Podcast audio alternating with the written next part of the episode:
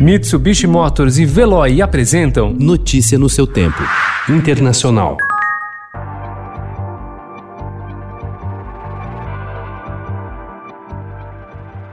O presidente Jair Bolsonaro reagiu ontem à declaração do candidato democrata à presidência dos Estados Unidos, Joe Biden, sobre a Amazônia, afirmando que a fala foi gratuita e desastrosa. Em suas redes sociais, Bolsonaro, em português e em inglês, disse que a soberania brasileira é inegociável e avaliou que a declaração sinaliza abrir mão de uma convivência cordial e profícua entre os dois países.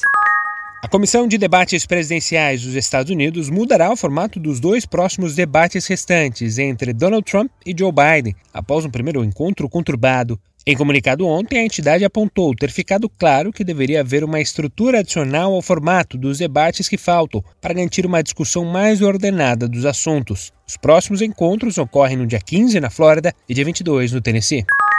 Os eleitores democratas que solicitaram cédulas e já enviaram o voto pelo correio superaram em muito o número de republicanos nos principais estados americanos, deixando em alerta a campanha de Donald Trump, indicando que os ataques do presidente à votação por correspondência podem estar prejudicando as suas chances de eleição.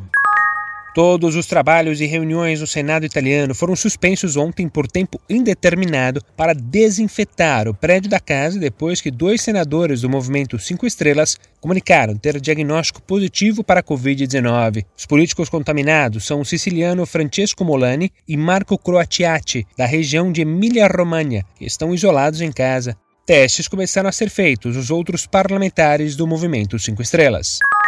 A taxa de pobreza na Argentina subiu para 40,9% da população no primeiro semestre desse ano, com 10,5% de indigência, um dos piores registros da história do país, informou o Instituto de Estatística. No final de 2019, a taxa de pobreza era de 35,5% e a indigência 8%. Na comparação interanual, o número de pessoas abaixo da linha da pobreza aumentou 5,5 pontos percentuais e na indigência 2,8 pontos percentuais. Notícia no seu tempo. Oferecimento: Mitsubishi Motors e Veloy. Se precisar sair, vá de Veloy e passe direto por pedágios e estacionamentos. Aproveite as 12 mensalidades grátis. Peça agora em veloy.com.br e receba seu adesivo em até 5 dias úteis. Veloy, piscou, passou.